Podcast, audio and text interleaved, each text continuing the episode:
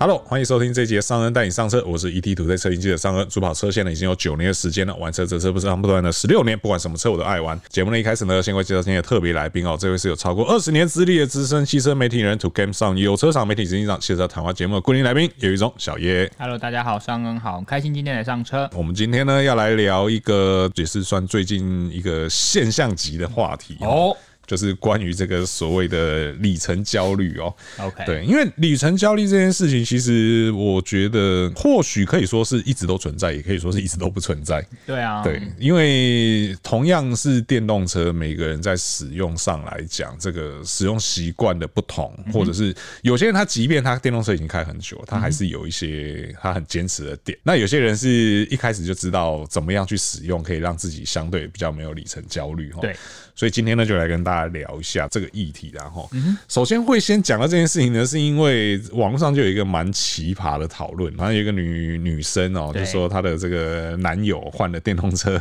然后就像变了一个人一样。嗯对，她有提到几个点啊，哦，就是说什么出门前如果电池没充满的话，她会心情会不太好，嗯，对，会就是看起来相对会比较紧张之类的，对，对然后在安排行程上也会变得相对紧张兮兮，有这点样神。经质。对对对对对，但是我记得哈，就是我们有一个好朋友，这个阿 Ben，他最近换了这个特斯拉嘛 Y 对 Model Y，、然后也有找他来分享过，嗯，就是他从油车换成电车之后，当然他相对算是一个，我觉得他是对电动车已经先有初步概念的人，确实然，后去换成 Model Y，因为之前他有一台 GoGo，、对，那当然 GoGo 跟这个一般的电车不太一样嘛，因为大家都知道 GoGo 是换电池的，对可是我们有长时间使用过电动机车的人就会知道说，其实你在用电动机车的时候，那个习惯的改变也确实是蛮多的呢。对，对，因为你从原本加一桶油可以跑一百五、两百，甚至现在有的车可以跑到三百公里，对，然后到变成两颗电池只剩下四十公里、五十公里的情况下，那个差异性是大的。但是他换到 Model Y 之后，其实我觉得他相对来讲，他自己在讲也没有那么夸张啊，就是什么没有满电，然后出门就会焦虑什么的。我看他现在也是开的挺开心 的。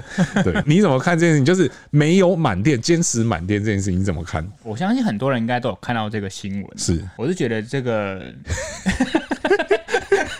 是不是感情有出现问题，裂裂缝想要怪在电动车上、啊？ 用电动车当做一个借口，然后嗯，没有啦，我觉得他可能是，当然我不知道这个个案是怎么样。那是以我们自己的经验来说的话，是有些人开车就是不一样，有些人开车就是我可能油还剩两格。我就要加油了，是对，就是我觉得我就先加起来，而且不是有些人说汽油帮浦你油太少会比较容易坏吗？哎、我到去年都啊对还有修车厂老板用这个来这样恐吓我。对对，然后我只是有时候就笑一笑，我想跟他讲说，陶伟，你去调一下我上一次汽油泵浦是什么时候坏的，是不是差不多的里程数就坏了？ 对嗯我我油也没有加的特别少啊，对啊，那、怎么就一样的里程数坏了？对，有的人还是会有这种迷失嘛，是是是对。然后像有些人就是像我，就是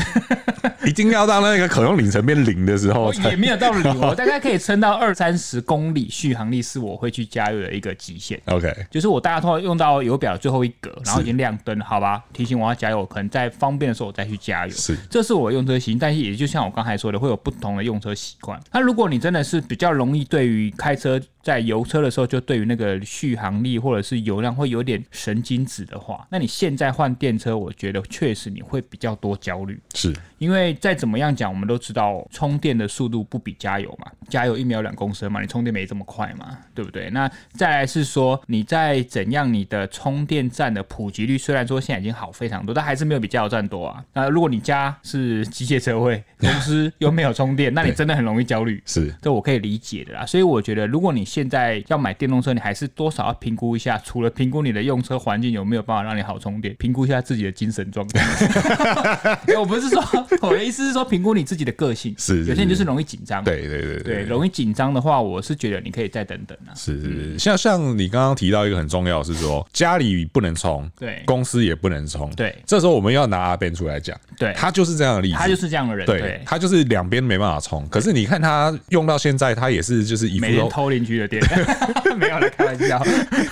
他他现在变得是，他没有神经质，但是他已经非常清楚，他常出没的地方有哪些地方是有电可以充的这。就是理性的用者，是是是，他会很认真的去研究这件事情。嗯对，那看起来，因为他的生活范围其实也蛮大的。对他除了说公司到家里这个两点一线以外，嗯哼，他也是一个很爱骑车的人嘛，对那也很常去跑，不管是力宝也好啊，彰化 K One 也好啊，甚至像现在这个即将要大复活的大鹏湾，各个赛道出现啊呐、对，那你看近的也有，远的也有，但是在他身上就你就很难看得到所谓里程焦虑这件事情。对那他也不会说他在行程安排上也会很有弹性，嗯，他不会因为说他要充电，然后就要耽误大家，或者是就要怎么样，他一定会在这中间去取得一个相对好的平衡。对那而且在充电的时间，他也会就是利用那个时间去做事，比如说像我们以前最常讲的，充电的时候最适合做的事情是什么？去吃饭。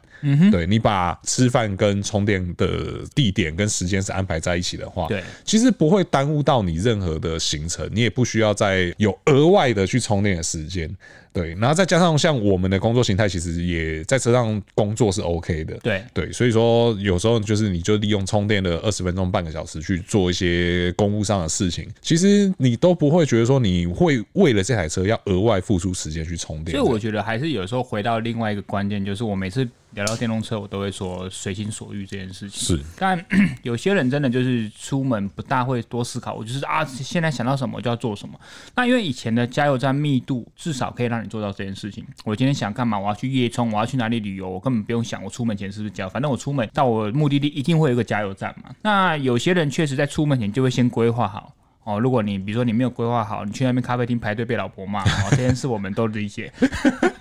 我们是习惯，比如说可能阿 Ben 也是，他可能是习惯出门前先想好大概会怎么走。那对如果你这样子的话，虽然说不能到随心所欲，但至少你会先思考。对，所以就像我回到我刚才所说的，第一个，你能不能先计划好你的行程这个习惯？再来是，如果你是真的那种随心所欲的话，那真的在随心所欲这个关键用字来说，有时候还是比较好一点点。但是我也很喜欢用随心所欲去测试电车，就是哦我今天真的想到，诶、我想要出门了，我车没有满电，我想要去那个地方，我能不能在路上我就想好，说我哪边可以充电，我过一地方能不能充电？所以我觉得随心所欲这件事，还是你能不能换电动车一个很大的关键。是是是，其实我觉得我自己在用油车的时候，我会有一点点类似于电车的那个思考逻辑。对就因为我加油其实是一个 也是一个很龟毛的人， 哦，我只加某一个品牌的油，跟我一 样，然后我只用自助加油。我也是。对，那所以就变得说，你要很清楚的知道说，呃，你今天的这一路上大概哪几个点是有这样的加油站的，对然后你要去评估说你的这个里程数，好比说，你知道去大鹏湾，嗯，我们两个应该是加同一家的油吧，就是绿色的。对绿绿色的，对，好，我们两个是他 加们要站蓝绿哦，他人家品牌识别就这样子哦。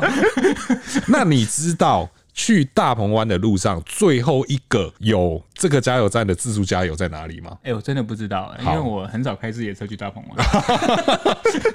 ？OK 不好意 OK 思啊 OK 好，呃，应该是万万丹，万丹哦是万丹最后一个。 OK 对，所以说你在高速公路要先，因为我们去大鹏湾通常应该都走国三啦，对就是最后那一段走国三啦，那就是你万丹那边要先下去加。 而且我其实我的条件又比你再严苛一点，是我不是因为比如说我某些的减脂，是因为第一个我那时候买车的时候，他们就有跟我说，我建议你加我们刚才说那个品牌谁家的油油好，这是其中一个我已经被限制条件了嘛。对，第二个是说我买车我才发现，虽然说我们身为车迷，但这一点我们也是不会碰到的盲点。是我的油箱，嗯如果说搬的油枪它是插不到底的，啊因为抓出来，啊所以我也只能加那个牌子的油，而且这个牌子的加油站的油箱还不是每一支我都 可以用，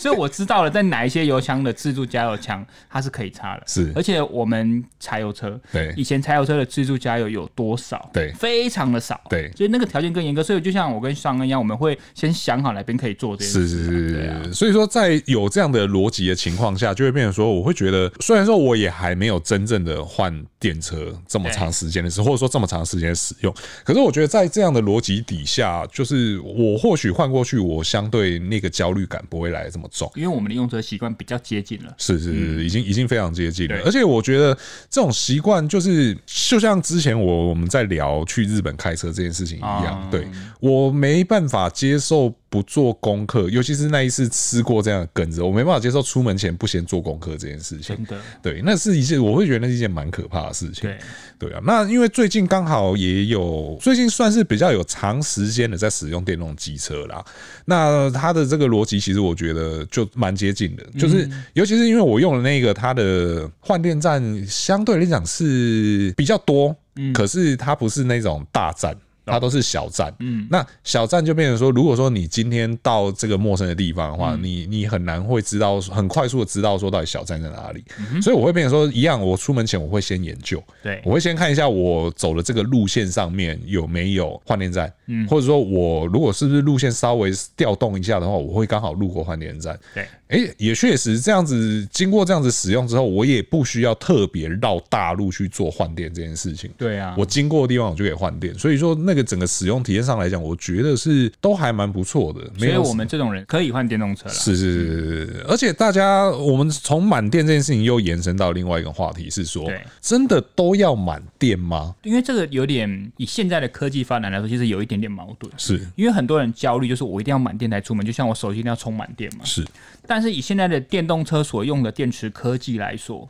他们其实比较建议你用二十 percent 到八十 percent 之间的充电，是尽量不要充到满电。对对啊，所以我觉得我们用科技的这个方式来解决问题，是不要用传统的观念。是，对，因为我像上次跟 Ben 在聊，他也是一样的这个看法啦，然后、他说他正常时候都会最多就是冲到八十趴，对，剩下那二十趴是怎样？剩下那二十趴是如果假设今天真的要跑一个比较远的，他才会让这个电池从八十再充到一百趴，对，对，因为大家都知道，其实你有长时间维持满电是一件很伤电池的事情。有在用手机的人就会知道啦。对对啊，像有些人的习惯就是真的，他随时随地都要一直插着。对像因为那个讨论里面有提到嘛，他说你男友一定是那种手机八十七发开始 充电的人，你还真别说，对我身边这样的人真的还不是少数。嗯对，就是每次他就说，哎、有行动电源，我说、哦怎样，手机没电了？哦，对啊，只剩七十几趴，把眼要翻到背后去。 他说七十几趴，我就很慌了，很怕它没电。对真的是不要这样子冲，这样子冲真的是蛮伤的。对对，而且大家知道的是，其实二十到八十趴充电是快的。最快的。对，大大家如果有认真在看的话，你就会发现那些讲快充的，嗯都是跟你讲说从警示灯亮起，对那警示灯亮起其实差不多就是在二十趴再往下一些，差不多啦，对就跟你手机亮不同颜色的电池那个一样。是是是，然后冲到八十趴，啊嗯对他他们都跟你讲都是这个时间，对对，不太会跟你讲说快充充到一百趴，因为他们也不建议你快充充到一百趴，对，而且快充前面八十趴很快，后面的二十趴是超级慢。很慢。对，非常非常之慢。对，所以说真的没有必要的情况下，是真的不需要要冲到一百帕啦。对，对啊，那关于这个趴数的问题，我先前在试一些电动车的时候，我也发现一件蛮微妙的事情是，我不知道是不是因为车厂也发现大家对于趴数这件事情焦虑会很在意，所以有些车其实是没有趴数的。就告诉你的剩余里程。对对对对对，它就只有一个这个剩可用里程这也的。蛮合理的啦，因为我们以前就像你讲，曾经讲过嘛，我们油车也不会告诉你油箱剩几排。对对对对对对啊对对。但是这件事情又它又有一个比较，我觉得又是一个相对矛盾的地方，就是因为可用里程这件，我们都知道可用里程其实是会变动的。对对，随着你现在当下开车不同的行为模式，它的那个变化是肉眼可见的。对因为我最近就有的看到一个讨论是说，就是某一家电动车充完电的时候，假设啊，我们假设充完电的时候是显示四百公里，嗯哼，结果它才开一小段路，对，可能才开了五公里，诶，怎么变三百六了？对 对，就是这样子的落差，确实是我觉得这反而又是另外一个会造成里程焦虑的来源之一。对因为你会觉得那个可用里程是不可信的，嗯 对，为什么我开五公里就掉四十公里，这不合理那会啊不？会等一下我再开个八公里，对，然后它又又又掉了多少就这掉了哦样？八十公里？哦对啊，这件事情也是一个，我觉得是也可能是车厂下一步要去想的方向。是的，对，啊就好像我说我最近常用那电动机车，我刚拿到那电动机车的时候，我知道我心里非常清楚，它的可用里程在那个当下一定是不能提供给我参考的。对对，因为小弟我的骑车习 惯比较差一点，对对，所以说那个可用里程它就算显示什么七十八十九十，对我来讲那个都是不可信的。对但是经过一段时间的使用之后，诶，现在那个表几乎跟我实际使用的状况大概是一比一。有学习了。对它已经有学习，而且那个那个学习时间其实蛮短的。我印象中好像我换了第二次电池还是第三次电池之后，它就几乎跟我的是完全同步的。嗯哼，对，所以说这个我觉得也是一来是车厂也要去再思考看看，对，怎么样的方法、啊、可以让使用者不要这么的焦虑？好那二来是说，我们或许我们也未来也可以去想想看，说如何去帮助大家 减少这方面。虽然我觉得很难呐，我暂时也想不到一个什么比较好的方法。因为毕竟你说十万人就有十万种开车方式，对，对啊，真的每个人都不同。是是那其实这种情形，你在传统油车当然可能没有这么夸张，但是你就算好，我们今天出门两台两个人开一样的。油车都是显示可行驶里程五百公里。如果比如说你的上恩的开车方法跟我的开车方法，可能我们过了二十公里之后，我们剩余里程就绝对不一样。是对，这也都是原本就会出现在油车，只是变到电车，它可能变化幅度又再更剧烈一点。是是，对啊，那因为毕竟电池科技还是相对比较 没有这么，还还是在持续进步嘛。对。对啊，所以这个都还有蛮多的未知的因素在啦。是是是，对，所以说这个是呃关于车子本身的部分对然后那当然，其实我们也可以从另外一个方面来讲，是说呃，如果假设今天充电站变得很好找，或是使用成本相对是低的时候。或许这些问题就会会比较减轻一些些，一样，对，对就是会像现在油车的感觉一样。嗯对对对对，那显然也有品牌发现了这件事情。对，因为其实，在蛮早之前，我好像就有跟你聊过说，我说为什么？就好比说，我们去加油站，不管你去蓝的、去绿的对、去红的、去黄的，嗯，你进去，你不一定需要有这一家加油站的会员才能加油吧？对对你就是，反正你有你有钱，你嗯有信用卡，你要在哪里加应该都可以嘛。对可是为什么充电站做不到这件事情？嗯哼，对，就是当然它背后有很多的原因嘛，就是它有什么呃，可能要会员控管啊，什么有的没的，对，有很多因素存在里面。可是我觉得这个就是一个会造成大家蛮困扰的地方。对对我今天就已经没有电了，我好不容易找到充电站了，然后啊结果我还要弄一大堆东西，对，然后弄完了也不一定当下马上可以充电。是对，因为我知道好像有一些会员开通没有这么快。嗯哼，对，那时候我就有跟小优提到说，我说那为什么没有人出来做一件事情是？我只要一个会员账号，对然后就可以在所有的充电站对来做充电。当然，那时候我们最后讨论的结果是说，因为不知道这样怎么赚钱，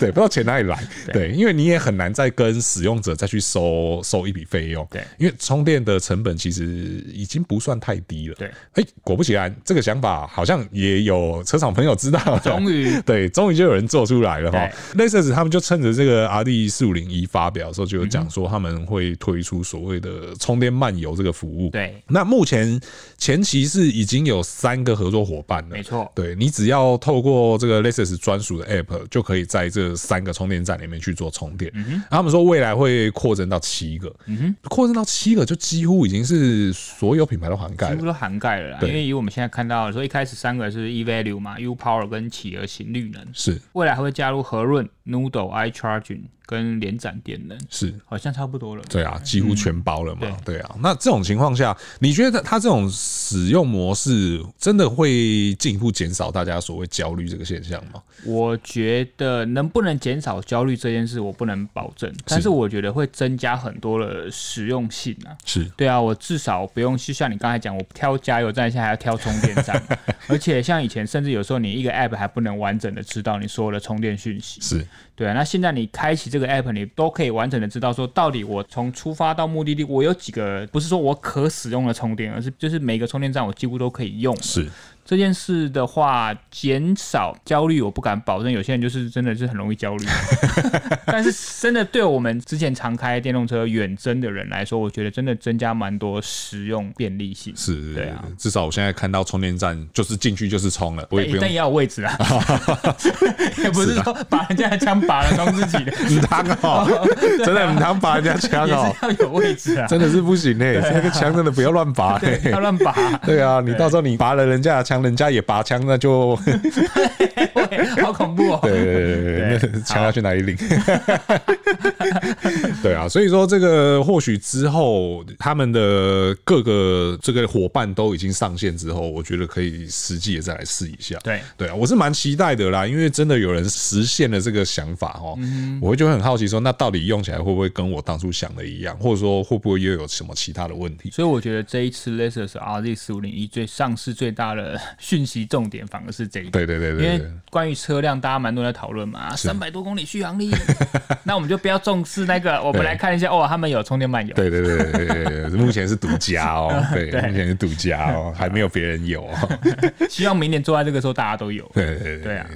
阿 Z 好开啦，对 啊，就是配上这个充电慢油，我相信会更好开啦。是对啊，对啊，这个是一个方法啦对。哦，那还有另外一个方法是什么？因为我们刚刚讲嘛，其实充电成本不算低。对对，当然，因为我们之前是因为都是工作，嗯所以说其实那个钱都不是我们付的， 我们就相对没什么感觉。对可是你有看过那个，就是每次我们充完，其实都还是会显示说这次充电花了多少对钱。啊，对啊，其实我们常会在那边算，哦对欸其实没有很便宜。对对对对，还是贵的。那一对方面是我们出门几乎都用快充啊，对因为我们工作嘛，我对们需要对，而且我们用的都是第一个快充，而且充电都是几乎白天时间。那很多车主如果他们可以装自己家的充电的话，其实都是晚上充电。是那那个成本就会比我们平常在测试的时候低比较多。对。对啊，那既然超充是贵的，特斯拉就说好吧，超充贵嘛，那我送超我充哦现，在聊特斯拉，对不对 对，送超充，对。？OK，可是呢，车不家是送你那一座哈，大家不要搞混啊，对 是送送你你超充的使用权，充电啊机呢。对对，充电金机三呢年的充电金，对对。但是车价要涨八万，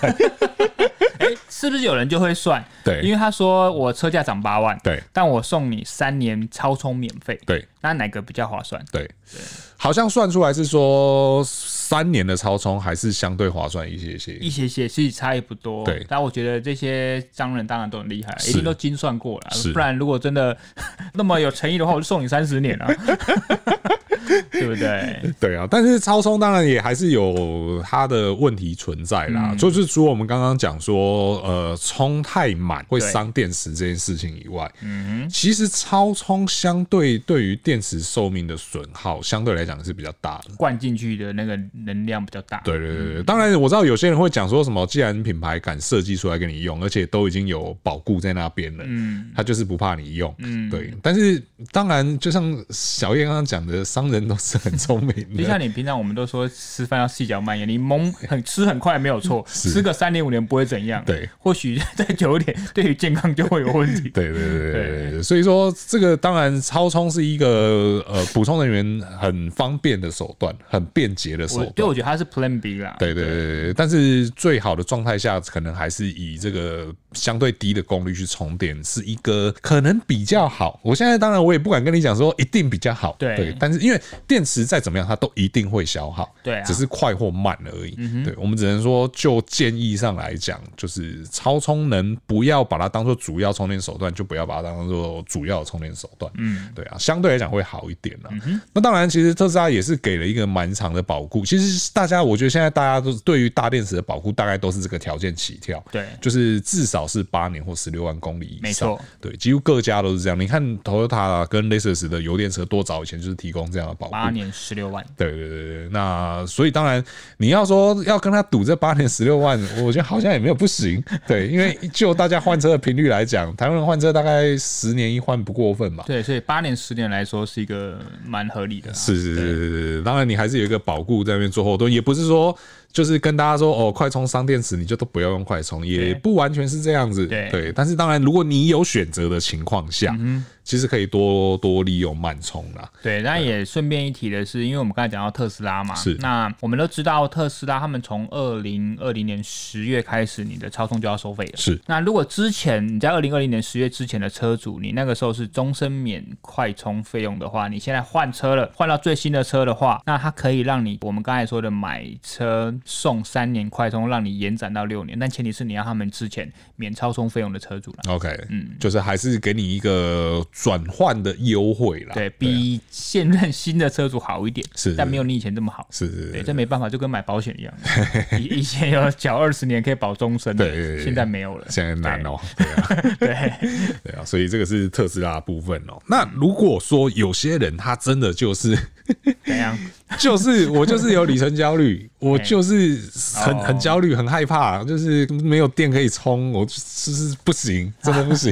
但我又想要体验电动车的便利性的话，对，那这个就买一个权衡的嘛，是可以让你插电，也可以让你插油箱的，是是是对啊嗯是，就是这个 PHEV 车款然后这几年选择其实真的是越来越多哦。慢慢的在增加了。对对对对啊，，以前最早可能最具代表性的平价款的就是 Prius Prius PHV 嘛，对然后豪华款的大概就是 Volvo 的嘛， ，Volvo 的，对，的 T 八的动力嘛，没错对，就都有这个更，贵当然还有保时捷啦。 对，还有一个保时捷， 对我都忘了，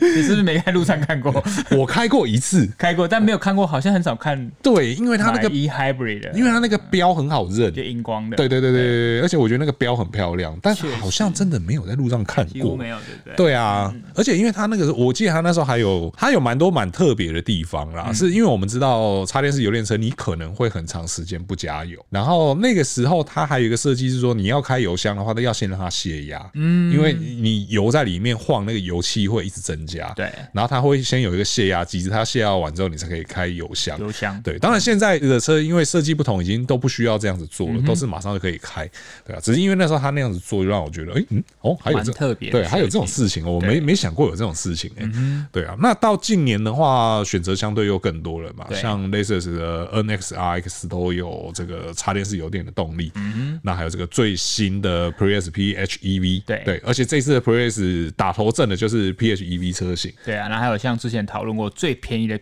PHEV MG 啊，对对不对对对，还有 MG MG，对对我差点又忘了， HS，因为我昨天还在高速公路上看到，哇，啊跑好快哦！然后我太太说，哇，B N W 都开好快。我说你再看认清楚一点，它是 M G 啊，真的会错认，你知道？ 对，然后还有像最近又有一个新的生力军加入，嗯就是这个 Eclipse Cross，三菱 Mitsubishi 的对 Eclipse Cross 对的 P E F，对，日式跨界版。对对，这些其实都是呃蛮不错的选择啦。就是说，嗯你既可以加油，有一个长的续航力，对然后你又可以充电，然后有一个这个电动车使用体验。没错，我那个时候拿到 Prius PHEV 的时候，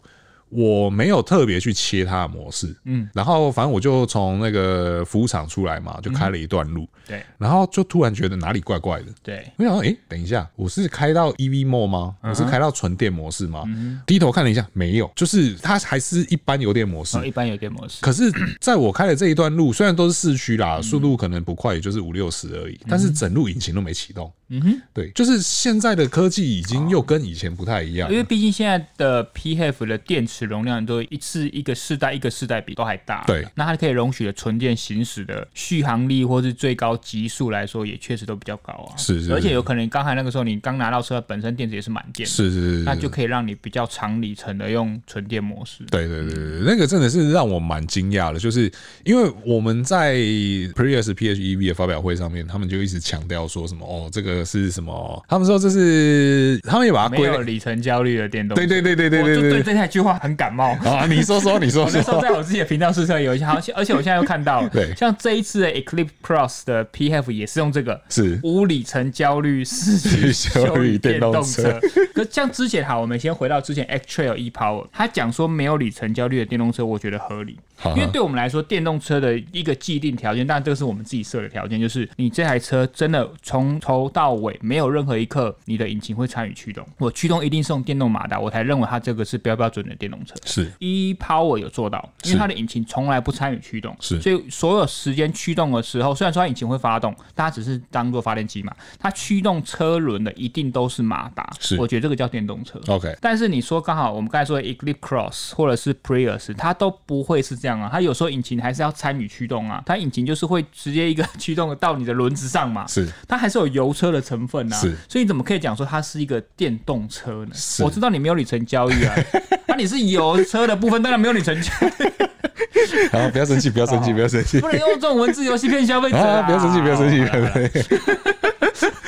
哎、可是哦，你刚刚讲的这个问题啊，对那 Eclipse 我们现在还没有开到，还我没们试到对我们不晓得。但是哈、哦，在 Press PHEV 上面啊，嗯其实可以做到你所想象的那个样就子，是我一直强制用 EV 模式，呃，强制用 EV 模式以外，然后因为过去我们的想象是你在用 EV 模式的时候，如果没电，一来是如果没电，对然后二来是如果我踩比较大力，对三来是我速度超过。好，我们一个一个来讲，没电的情况下，当然它可以充电是废话，嗯，它也有一个模式是强制发动引擎充电。对，那你强制发动引擎充电的时候，其实引擎也还是不参与推进车辆这件事情。对但是它会有一个问题是说，你车子停着，引擎也还是发在那边。对其实有一点点不是那么舒适，是因为它那个引擎在发电的时候，其实转速是高于怠速的。没错，对，那高于怠速的情况下，你就会有一个很恼人的嗡嗡声嗯啊，然后车子会震动啊这样子。可是如果假设你今天是行驶在，就是你是一个持续行驶的状态下的话，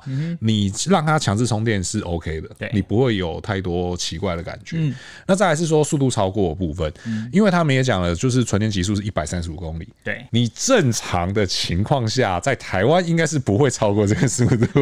对，正常的情况下是，对，所以说，如果说你善用那个模式切换的嗯话，事实上是可以做到你讲的，就是引擎不参与推动。对对，而且 EV 模式下的 Sport 模式，对推力是够的。是那个速度是够快的，那个速度在台湾你正常的行车情况下，它应该都是够用那的。如果你在开高速公路遇到一个很长，比如说像林口上坡，是你要超车，你油门一下去的时候，是，那引擎是不会参与驱动的吗？呃，如果你是 EV mode 电力充足，而且速度没超过的情况下，它是你不条会件很多 哎、条件也太多好了啦好吧？啦，我就我就我就护航，我护航好不好？我就是在护航。对，没有啦，我只是想表达是说，它确实已经跟以前的很多的既定想象都不太一样。确实对对对，只是说，当然你要说，就是到底是不是在玩文字游戏好啦，还是在玩文字游戏但好？我不得不说，也它也是因为他们这样子的命名，让我们那么多时间讨论。是是那也是，是一方面，这样让消费者会去注意到它的科技，就像你刚才讲的，跟以前的 PF 有不一样。是这一点利益，我觉得是好的啦。啊是是，但是可能因为我们自己身为这种媒体人，你就觉得好像每一个文字要应该精定准义上要更你也不能说什么精准一些七九九括号旧换新，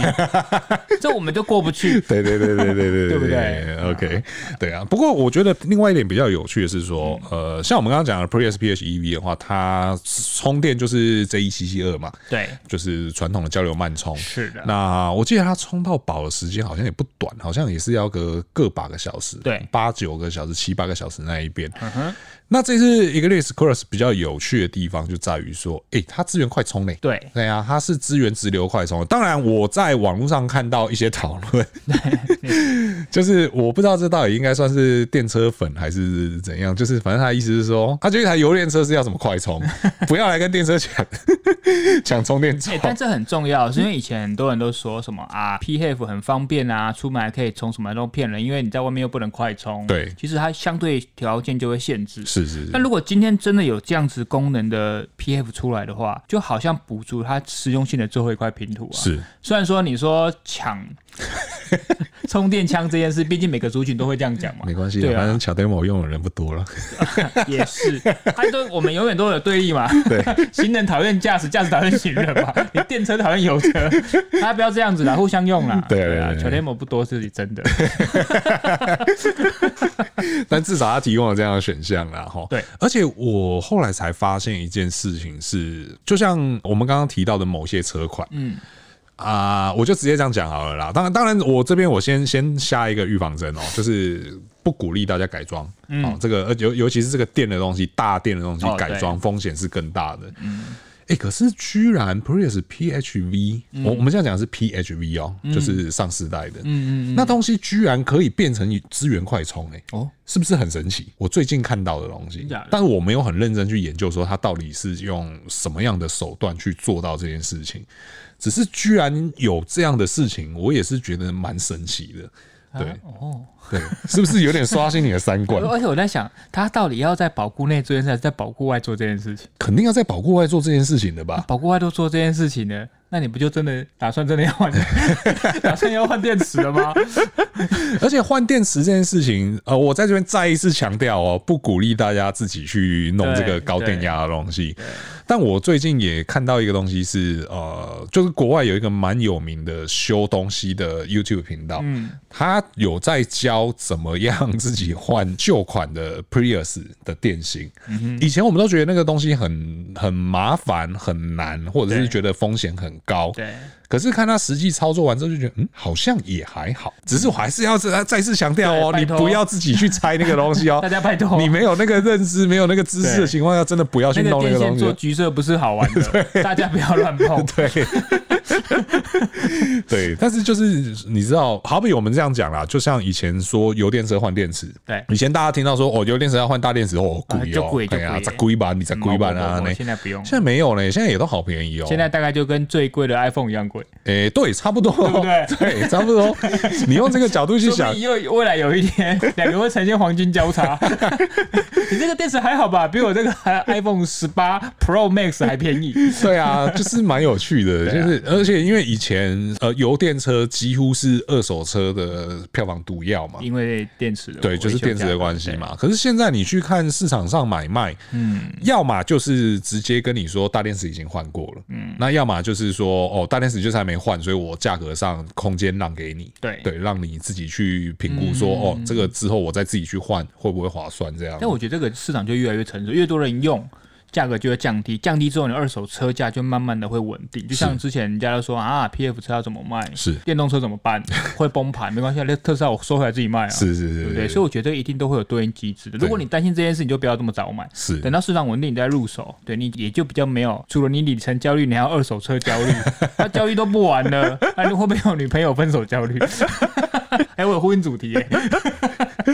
但目前看起来，电动车二手价格焦虑这件事情，哎、好像真的就还好，对，相对来讲没有这么严重。因为我觉得现在这些族群蛮多人是知道自己要的是什么，是才跨入这个，而且电动车对他们带来的优点也好，对他们带来的好处也好，或者是乐趣也好，好像大过于我们刚才所讨论这些东西。是是是，啊所以说这个就提供给大家参考嗯啦，哦、就是如何去相对的减少你的里程焦虑哦不。要乱改装，拜托。对对对，不要乱改 装。对，然后减轻里程焦虑最好的方法呢，就是先从自己的这个心理下 手，观念啦，主要还是观念的问题啦。哎，你要对啊知道你自己的人格特质，是是是对是不要挑战自己的极限 嘛，对不对？不然大家都弄了这个家破人亡，就 不是很好了。对啊，啊，想换女朋友就直接讲啊， 哈，不要用这种小还手是那个段。女朋友认为我有一个开油车的很帅的， 没有啦，这个就是开开玩笑啦。对哦，这个开玩笑大家要下手之前哦，毕竟车也不是一个很便宜的东是西的，而且买下去就要使用很长一段时间，嗯事前的评估真的还是很重要啦。哦，那如果说真的已经买下去了，其实也还是有很多方法可以让你用车的体验是更好一些的，大胆的试一次嘛，是是对不对？是是剩五趴出门玩， 不需要这样啊 哦，不需吧要。这样，这个不过了叫那一关你就过了。这个不叫大胆嘛，这个叫根本没做好准备嘛。 好了，以上就是今天节目的所有内容了哈。如果说对我们内容有任何问题或意见的东西，在留言提出，让我们一起讨论了。啊还没有订阅的朋友呢，请记得按下订阅，这样才能第一时间收听到我们这期的节目哦。如果说觉得我们节目内容不错的话，请不吝给我们五星好评，这会对我们有很大的帮助。嗯是的，那我是尚恩，我是小叶我，们就下次再见喽，拜拜。